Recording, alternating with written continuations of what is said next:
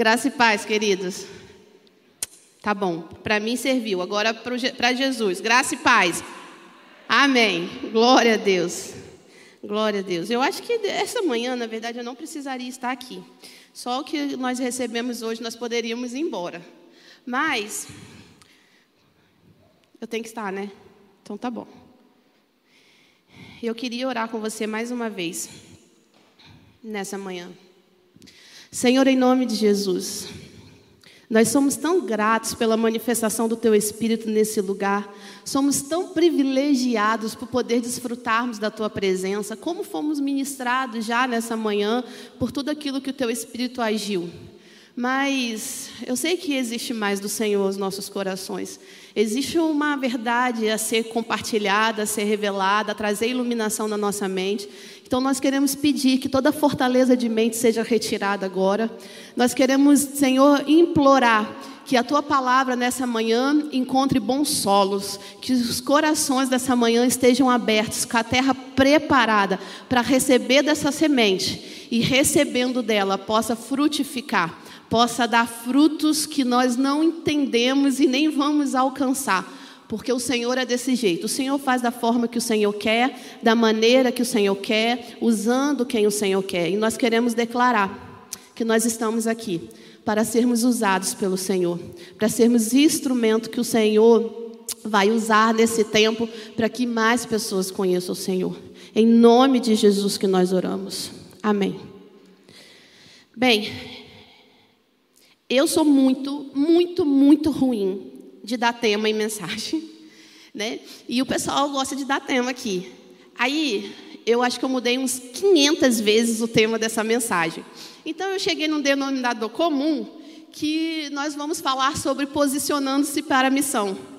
Né? Vai aparecer aí para você. E eu queria que você abrisse a tua Bíblia agora, em Marcos 1. E nós leremos do versículo 35 ao 39. Podemos ler? Já, Marcos é muito fácil de achar, né? Segundo o livro do Novo Testamento, facinho, então vamos lá. De madrugada, quando ainda estava escuro, Jesus levantou-se, saiu de casa e foi para um lugar deserto, onde ficou orando. Simão e seus companheiros foram procurá-lo e, ao encontrá-lo, disseram: Todos estão te procurando. E Jesus respondeu: Vamos para outro lado, para os povoados vizinhos, para que também lá eu pregue. Foi para isso que eu vim. Então ele percorreu toda a Galiléia, pregando nas sinagogas e expulsando demônios. Essa passagem, ela só aparece em dois evangelhos. Evangelho de Marcos e Evangelho de Lucas.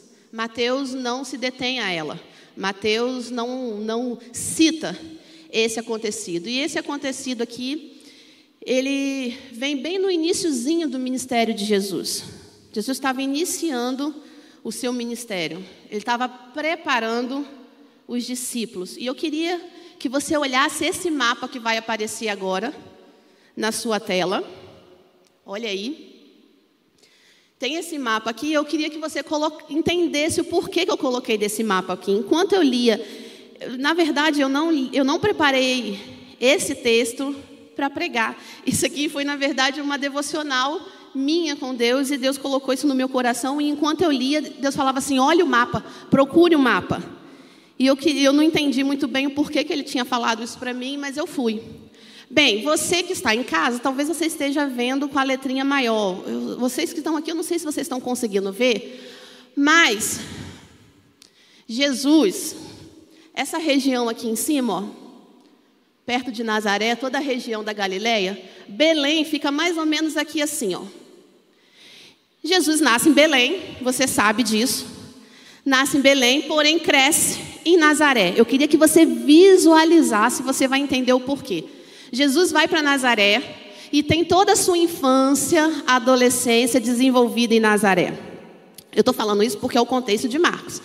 Então, quando ele chega em Nazaré, quando ele vai chegando para a fase adulta, O que acontece quando começa inicia o ministério de Jesus? Jesus é levado ao deserto primeiro para encontrar João e ser batizado. Lembrando que Judéia está ali, ó, pertinho de Nazaré, ali nessa região bem próxima aqui, baixo ali um pouco do Mar da Galileia, toda aquela região da Judéia ali. Ele é levado ao deserto para encontrar ali para ser batizado ali. Após ser batizado, Jesus é conduzido pelo Espírito ao deserto. Passa os 40 dias de jejum e oração para iniciar o seu ministério. Após, após isso, Jesus vai para a beira do mar da Galileia, ali ó, lá no centrinho, mar da Galileia, Jesus vai para ali e ali ele novamente ora para começar a chamar os seus primeiros discípulos que estavam à beira do mar pescando. Após chamar os seus primeiros discípulos, Jesus é, entra em Cafarnaum, aqui, gente, ó. Cafarnaum, aqui, ó, Cafarnaum, tá vendo? Jesus entra ali em Cafarnaum. E em Cafarnaum, Jesus faz um milagre, você conhece, né? Deus, Jesus vai lá e cura a sogra de Pedro. Após isso, muitos endemoniados, enfermos, é curado através daquilo que ele fez à, a a sogra de Pedro. Esse é o contexto de Marcos.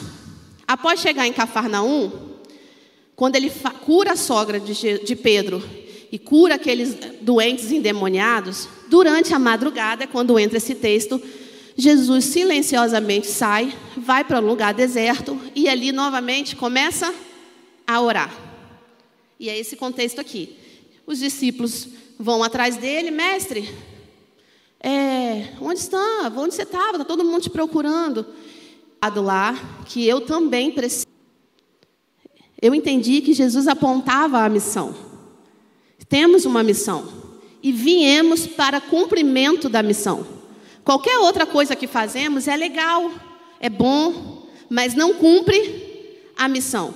Existe um motivo específico para qual fomos feitos, salvos, feitos novamente e por que estamos aqui. Sabe? Gente, Cafarnaum ficou conhecida ao longo da história como um lugar de quartel-general de Jesus, né? Cafarnaum foi aquele lugar que, se nós lermos por muitas vezes, Jesus faz o que tem que fazer e volta durante um período para sua Cafarnaum e sai novamente. Se você pegar a sua Bíblia aí que está aberta agora e você ler o capítulo 2 de Marcos, Jesus tem essa passagem aqui, e aí ele sai, ele vai realmente para outro lado do, do mar da Galileia, começa a pregar os povoados, faz um, sinais e maravilhas. E aí o capítulo 2 fala: retornando ele a Cafarnaum, o povo ouviu dizer que Jesus estava em casa. Cafarnaum era um lugar apreciado por Jesus. Era o quartel-general de Jesus. No entanto, precisamos ter claro, gente, na nossa mente que quartel-general, ele tem função específica Função específica de quê? De equipar soldado, de treinar soldado para enviar soldados. Sabe? Quartel-general, ele te prepara para a missão, mas não é o lugar de fazer missão. Vocês entendem isso? Jesus entendia que Cafarnaum era um lugar onde ele realmente ele tinha suas energias reabastecidas. Ali era um lugar bom para ele estar. Tinha muito amigo ali perto, tinha familiaridade ali perto. Mas quartel-general não é lugar de cumprir missão. Quartel-general é lugar de se preparar para viver a missão, sabe? E assim, nós, olha o nosso quartel-general. Que quartel-general? Semanas após semanas, meses após meses, temos vindo a esse lugar e temos sido tão abastecidos, cada palavra mais preciosa, quanto nós temos aprendido nesse lugar. Nós temos aprendido acerca do Espírito Santo, nós temos aprendido acerca de batalha espiritual, nós temos recebido consolação, motivação para não desistir. Sabe? O que dizer das nossas células, gente? Que compartilhamentos são esses que nós temos recebido? Quem aqui pode dizer assim, ó, eu não fui abençoado com nenhum compartilhamento da célula? Quanto, quanta, quanta riqueza, quanta pedra preciosa nós temos recebido, sabe? Nós temos vivido tanta. E o louvor, sabe?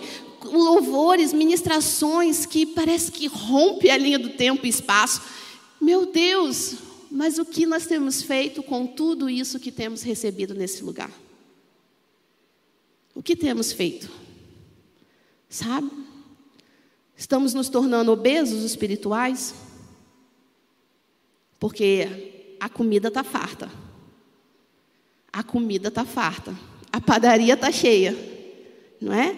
Parece aquela padaria que a gente não pode falar o nome, mas que tem aqui perto. Tem uma padaria aqui perto, no final vocês perguntam. Não posso falar nome não, porque não é momento merchan. Mas, gente, só tem coisa boa ali. Dá vontade de você morar dentro daquela padaria ali. Só tem coisa boa, sabe? Mas e aí? Mas e aí? Como temos sido alimentados nesse lugar? Mas não é aqui dentro que vamos cumprir a missão. Não é permanecermos nessas cadeiras tão bonitas e confortáveis que iremos cumprir a missão. Não é permanecermos dentro do, sentado no nosso sofá, só se alimentando da transmissão que nos é oferecida que iremos cumprir a missão. Ou deitado na nossa cama, no nosso edredom gostoso, nosso ar ligado, não iremos cumprir a missão dessa forma. E o que o Espírito deseja nos chacoalhar Todos os dias, gente. Todos os dias. Ele fará isso todos os dias. Por amor, ele fará isso todos os dias.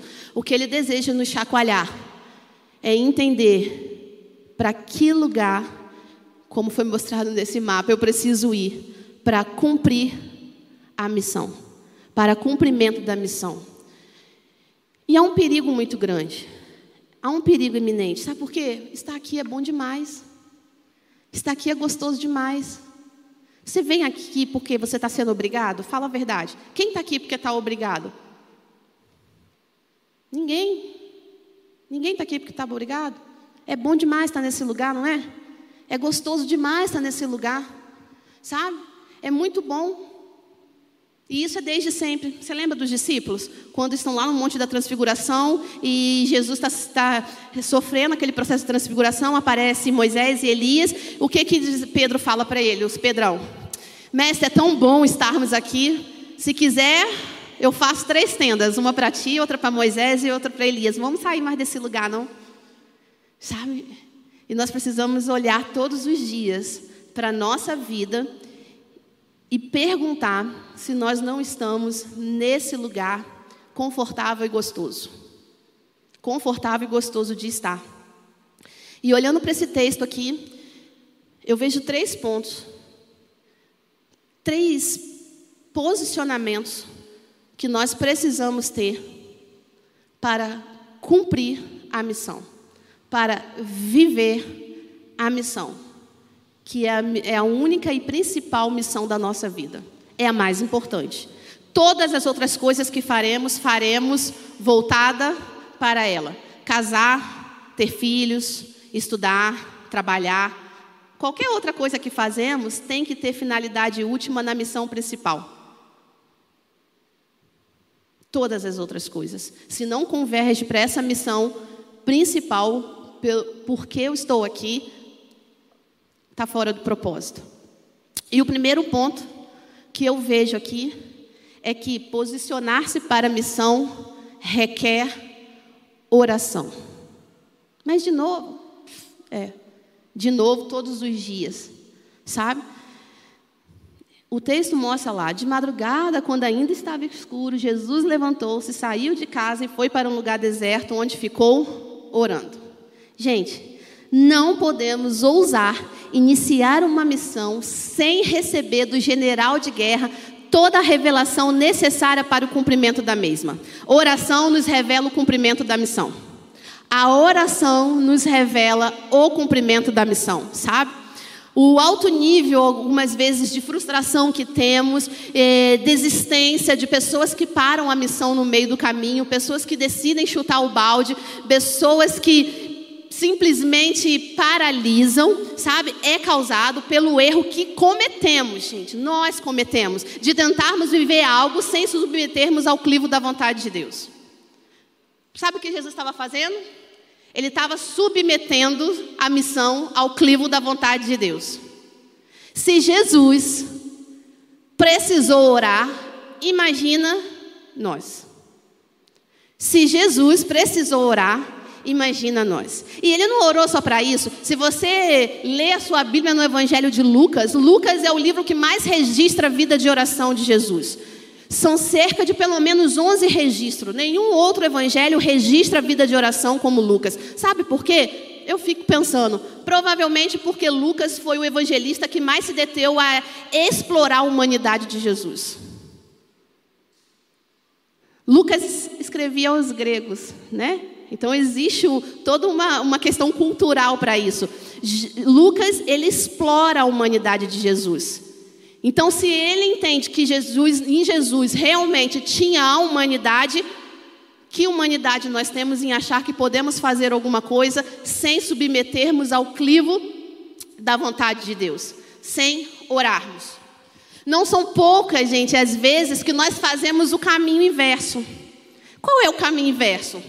Planejamos, mensuramos os riscos, colocamos as alegorias necessárias naquele planejamento e depois oramos pedindo para Deus abençoar o nosso projeto. Fala que não é assim. Fala que muitas vezes você não fez isso. Quando, na verdade, quando eu olho para o meu modelo de liderança a ser seguido, eu vejo alguém primeiro orando para submeter à vontade do Pai todo o planejamento. Eu vejo Jesus orando ao Senhor, ao Pai, dizendo: Senhor, quais são os discípulos que eu tenho que escolher? Eu vejo Jesus orando e falando: Senhor, olha, tá difícil para mim cumprir a sua missão, tá difícil morrer, mas assim, eu preciso que a sua vontade se cumpra sobre a minha vida, eu não quero a minha. Eu vejo todo o tempo um Jesus orando, submetendo a sua vida e a sua missão ao clivo da vontade do Pai. E quantas vezes não fazemos diferente? Ainda queremos que Deus abençoe um projeto que é nosso e não dele. E se ele não abençoa, nos voltamos contra. Como se Deus fosse um fantoche, fosse um gênio da lâmpada onde a gente é, esfrega, faça três pedidos. Não, não é assim. Sabe? Orar para iniciar uma missão. Missão essa que é o motivo final, o motivo último, a essência da nossa existência, é dizer para Deus: eu dependo de ti para ir e realizar. Eu dependo de ti para ir e realizar.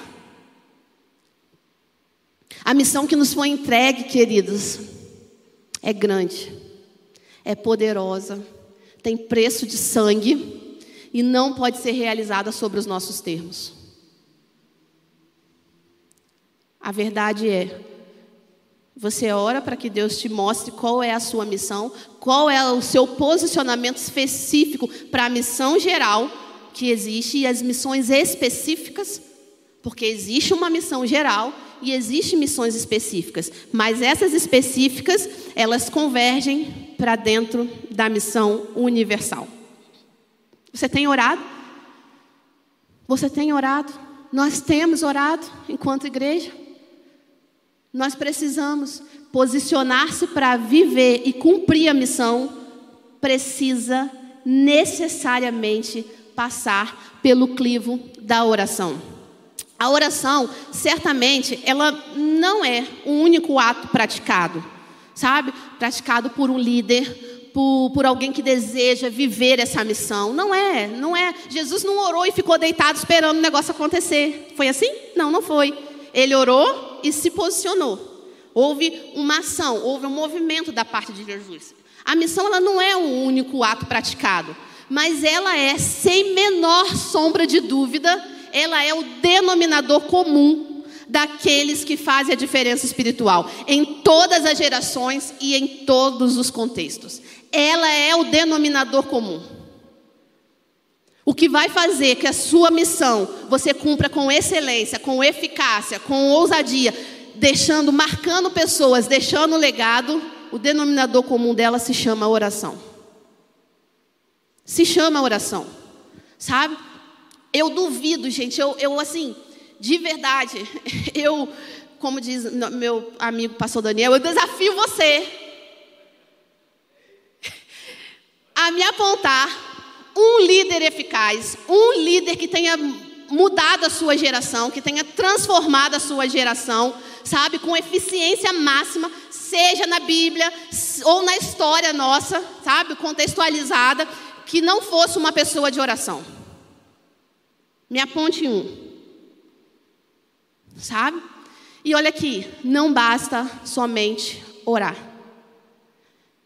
Se quisermos influenciar, se quisermos marcar pessoas nesse tempo, sabe?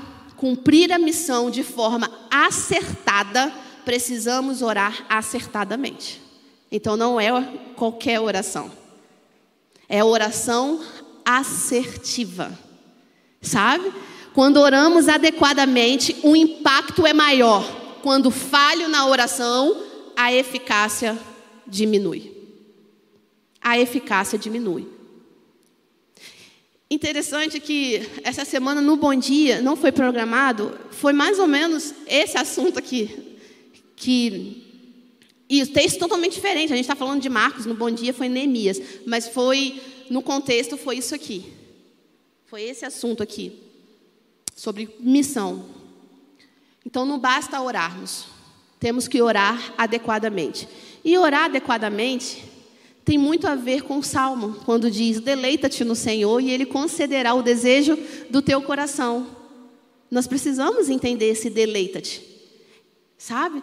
A gente só fica com a segunda parte. Ele concederá, concederá o desejo do seu coração. Mas existe uma premissa. Para que ele conceda, você precisa ter o prazer nele. A sua motivação tem que ser nele. O que você faz é para a glória dele. Sabe? O seu coração é movido por gente que pertence a ele.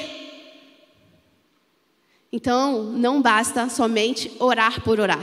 Precisa ser uma oração assertiva uma oração adequada. Oração adequada é, da, é aquela que nossos lábios profere daquilo que está no coração de Deus e não daquilo que está no nosso coração, porque a palavra diz que o nosso coração é enganoso. Sabe quantas vezes a gente escutou essa frase? Não. Ouve a voz do coração. Ouve não. Ouve não. A palavra diz que o coração é enganoso, ele falseia a vontade de Deus em muitas situações. Cuidado com essa voz do coração. Cuidado, sabe? Ouve a voz sim do Espírito.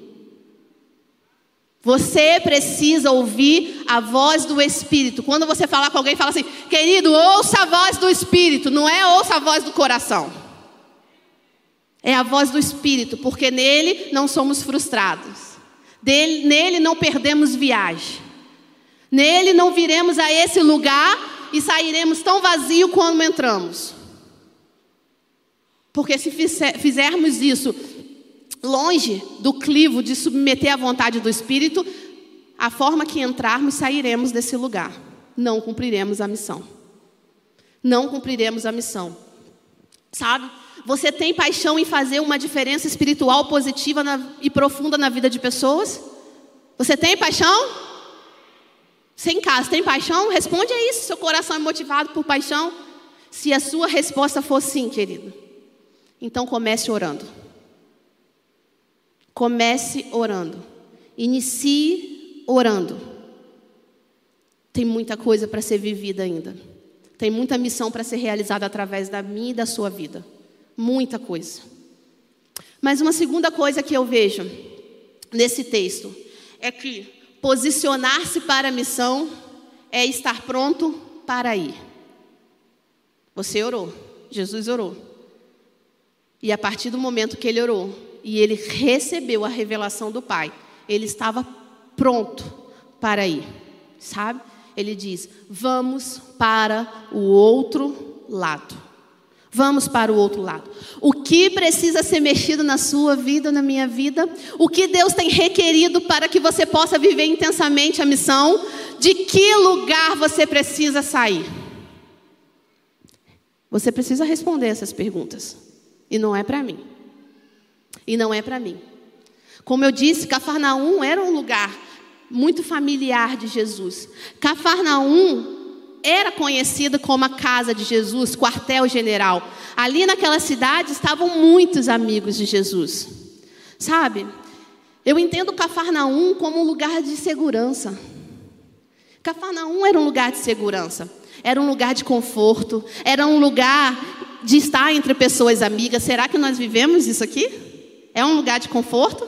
É um lugar seguro para a gente? É um lugar seguro. É um lugar onde vivemos entre amigos e quão bom, quão suave é os irmãos viverem em comunhão, não é verdade? Essa era Cafarnaum, sabe? Cafarnaum era um ambiente familiar. E olha aqui, nenhum problema em ter esse lugar. Nenhum problema em ter esse lugar. Ele é necessário. Todo mundo precisa de uma Cafarnaum, todo mundo em algum momento precisa receber colo, precisa ter as suas forças revigoradas, sabe? Todo mundo precisa se sentir amado, seguro, se sentir protegido. Nenhum problema está nesse lugar, não.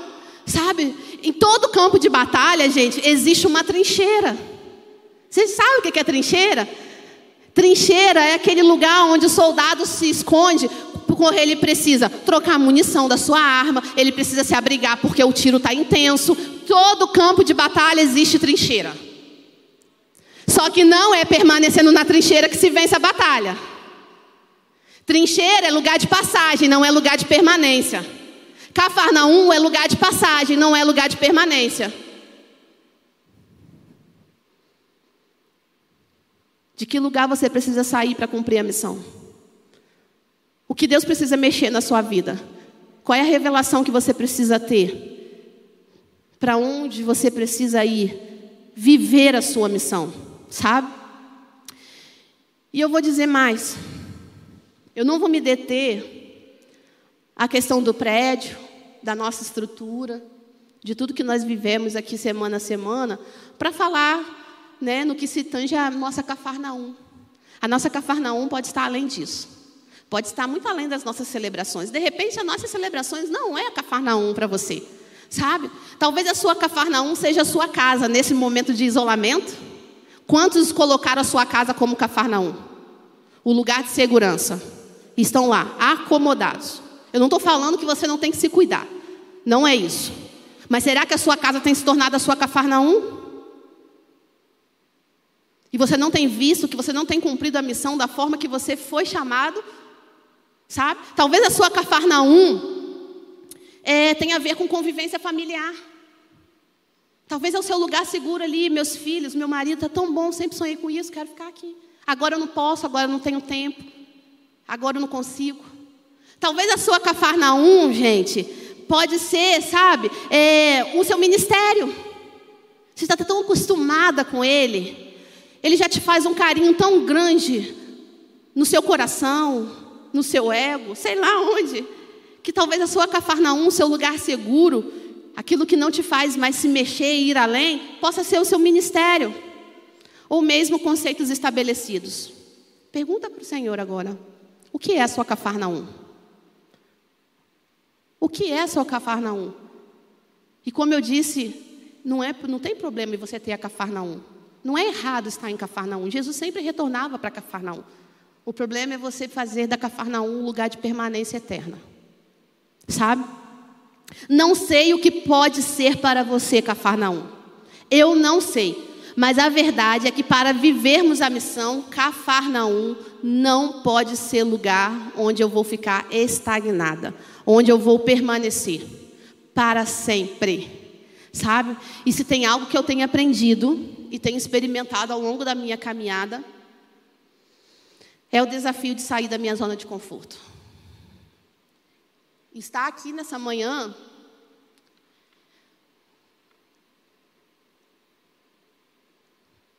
requereu de mim sair da minha cafarnão.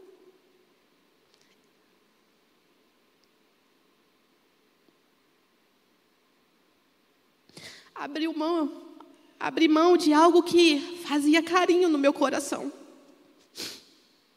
Talvez como eu, você também foi desafiado, sabe? Foi chamado pelo Espírito a sair da sua cafarnão.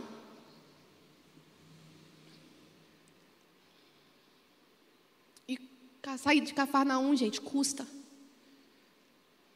Custa. Não é tão bonito e romântico quando você está vivendo isso. Mas eu tenho experimentado isso. Ao longo da minha caminhada. Eu não vou falar quantos anos eu tenho, mas tem 22 anos de caminhada. E nesses 22 anos, quantas cafarnauns eu tive que deixar para trás? Quantas cafarnauns eu tive que sair? Eu precisei sair, porque eu pedi para Deus ser o instrumento dele. E escuta só, Deus vai ouvir a sua oração. Esteja pronto para ir quando ele disser para você que você precisa sair da sua Cafarnaum. Esteja pronto para ir, sabe? Mas tem algo que o Espírito de Deus, o Espírito Santo de Deus, ele tem me mostrado. Que se eu quiser realmente cumprir a missão, viver a minha vida de tal forma que quando chegar o dia de eu morrer, não me reste outra coisa a não ser morrer, sabe? Eu preciso praticar em outros todo o investimento que Ele tem feito na minha vida. E como o Senhor tem feito esse investimento na minha vida. Investimentos, inclusive, que eu nem dou conta, que eu nem sei. Não é diferente com você, querido. Quanto investimento o Senhor tem feito na sua vida? E esse investimento que Ele tem feito é precioso. Ele precisa alcançar outras pessoas, ele precisa invadir a vida de outras pessoas, sabe? Não é na minha zona de conforto que eu vou conseguir, conseguir liberar para outros o investimento caro que Deus tem feito em mim. É caro demais. Não tem dinheiro no mundo, não tem cartão de crédito sem limite que possa pagar isso. Não tem, sabe?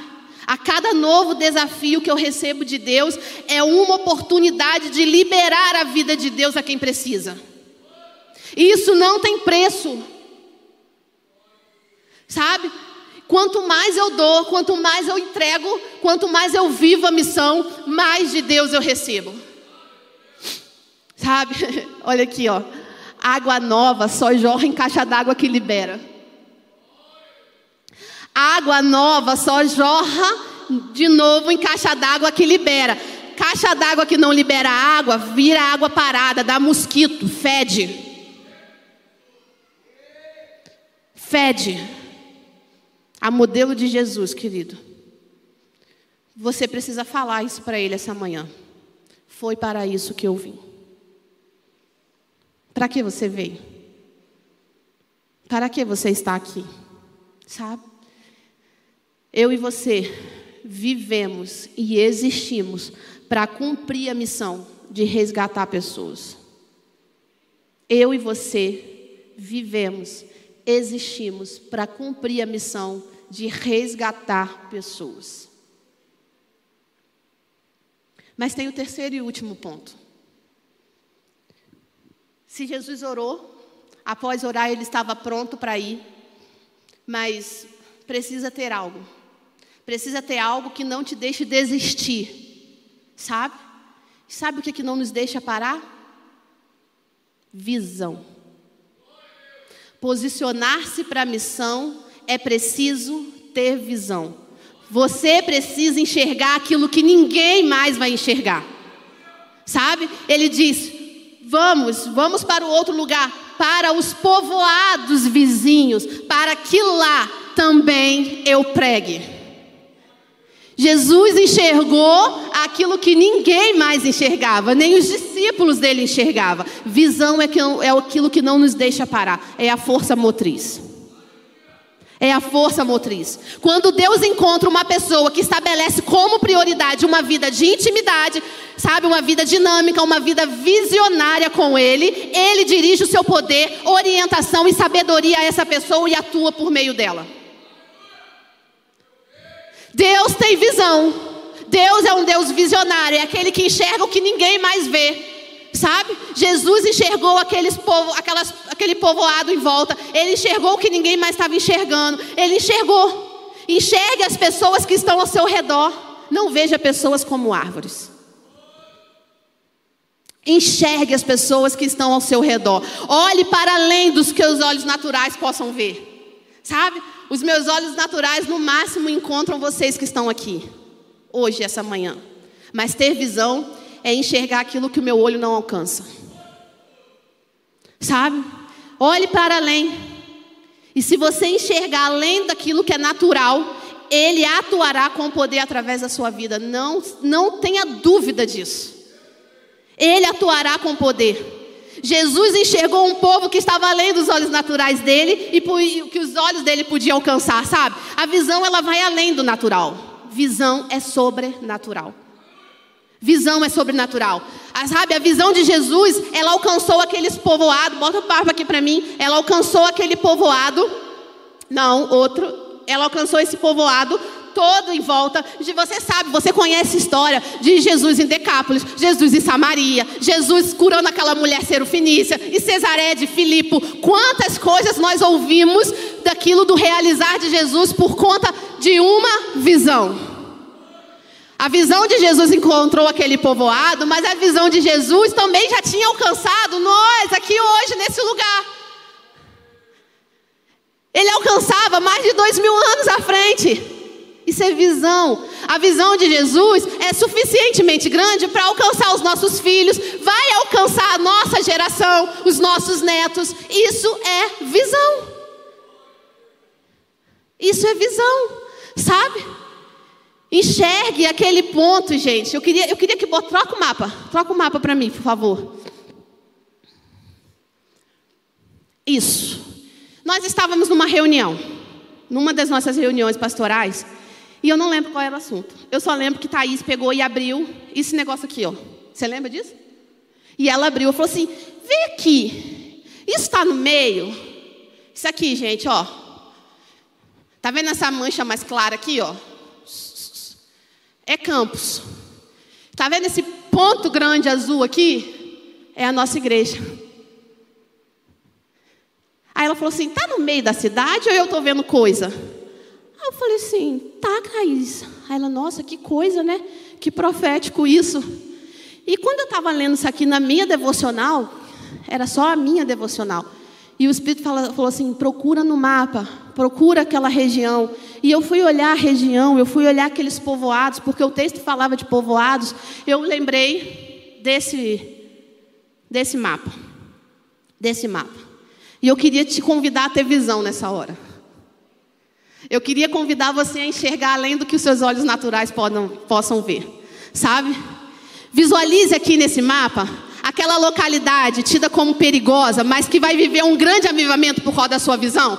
Qual é a região que você pode olhar aqui e você vai ver um grande avivamento? Qual é a região onde você está aqui? Por conta da sua visão. Sabe? Veja a geração, olha para ele, olha qual a sua localização ali. Veja a geração daquele seu vizinho, que ninguém dá mais nada por ele, que ele diz que ele é um caso perdido, mas que ele, a geração dele, vai ser transformada por conta da sua visão. Olha ali, enxerga. Enxerga isso ali. Visualiza aqui aquela, aquela aquela Samaria, tá vendo? No outro que aparece, né? Ali embaixo, visualiza aqui a sua Samaria, a sua Serofinícia, sabe? E visualiza aqui o seu Decápolis, a sua Cesareia de Filipe, sabe? Veja onde a vida de Jesus vai chegar nas redondezas por conta da visão. Visualiza aqui. Onde você pode chegar através do poder que atua em você aquilo que talvez você vai morrer e não vai saber o que você alcançou, mas vai alcançar por conta da sua visão. Mas vai chegar por causa da sua visão. Querido, visão gera paixão e quebra barreiras. Mas eu sou tão pequenininho. Eu sou tão pequenininho. Eu sou tão incapaz. Eu sou tão limitado. Isso é mentira. Você só precisa ter visão. Eu falei aqui que quando o Senhor encontra um visionário, ele atua nele por meio do seu poder. Quem eram aqueles discípulos? Quem era Pedro? Socialmente falando, humanamente falando, Pedro não era ninguém. Era um pescadorzinho. Será que você tem se referido a você como inho? O louvor pode vir vindo, que eu já estou terminando. Sabe? Quem era Pedro? Quem eram aqueles discípulos? Gente, os pescadores daquela época, né? Aquela galera que era do povo judeu, eles serviriam para pescadores aqueles que foram menos abastados. Porque os bons estavam, sabe onde? dentro dos templos, sendo os talmides, sendo os futuros sacerdotes, aqueles que teriam pompas e circunstâncias, aqueles pescadores que estavam lá eram os improváveis. Aqueles pescadores eram os improváveis. E quer saber? Eu e você somos os improváveis. Eu e você somos os improváveis. Olha para a sua visão. Olha para aquilo que está à frente de você. Enxergue com os olhos de Jesus. E receba o poder do alto. A autoridade nos foi dada. A autoridade nos foi dada. Foi para isso que eu vim. Foi para isso que você veio. Você não está aqui para ficar permanentemente sentada nesse lugar, habitando na sua Cafarnaum, em lugar seguro. Você foi chamado a sair da sua zona de conforto, a posicionar-se para viver a missão. Não tem mais tempo. Jesus só teria três anos para fazer tudo que ele precisava realizar. Você sabe quantos anos você ainda vai ter? Eu não sei. E nesse período de pandemia, a gente não sabe nem quanto tempo nós teremos. Se tem alguma coisa que tem espalhado por aí, é o cheiro da morte. Eu e você precisamos nos posicionar. As jabuticabas estão poucas na bacia. Nós não temos mais muito tempo. Nem nós, nem os povoados que estão ao nosso redor. Nós não temos mais muito tempo. Nós cantamos aqui domingo após domingo: o rei está voltando, o rei está voltando. Mas vivemos como se não acreditássemos nessa verdade.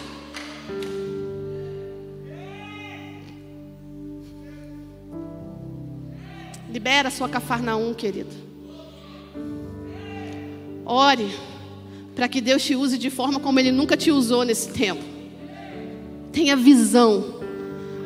Porque é difícil, tá? Não é fácil, não. Estar no campo é difícil. Cumprir a missão é difícil. E terão, terão dias que você vai pensar em desistir. Eu penso. E eu falo para algumas pessoas que estão perto. Seria tão mais fácil se eu só viesse nesse lugar, sentasse e fosse para minha casa, como a grande maioria. E sim, sinceramente, não faltam, não são poucos os dias que eu tenho esse pensamento.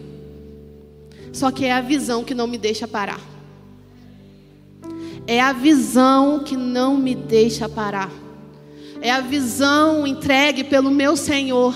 É a visão revelada a mim através do Espírito da Verdade que me faz manter de pé, me faz sair da trincheira e lutar no campo para vencermos juntos a grande guerra, para sairmos vitoriosos para que eu possa morar no céu, mas não morar no céu, não entrar no céu sozinho. Falar assim, Senhor, eles estão aqui porque o Senhor me usou. Eu me apresento diante do Senhor, mas eu não estou sozinha, minhas mãos não estão vazias. Eu carrego minhas filhas comigo, eu carrego meu vizinho, eu carrego meus tios, os meus primos as minhas amigas das células. Senhor, eu estou carregando. Porque eu te amo tanto. E sem o Senhor eu sou vazia. Que essa seja a nossa apresentação diante do Cordeiro, querido. O tempo está se esgotando. Nós precisamos viver a missão. Precisamos cumprir a missão que nos foi entregue e cumpri-la com ousadia, com temor e com amor.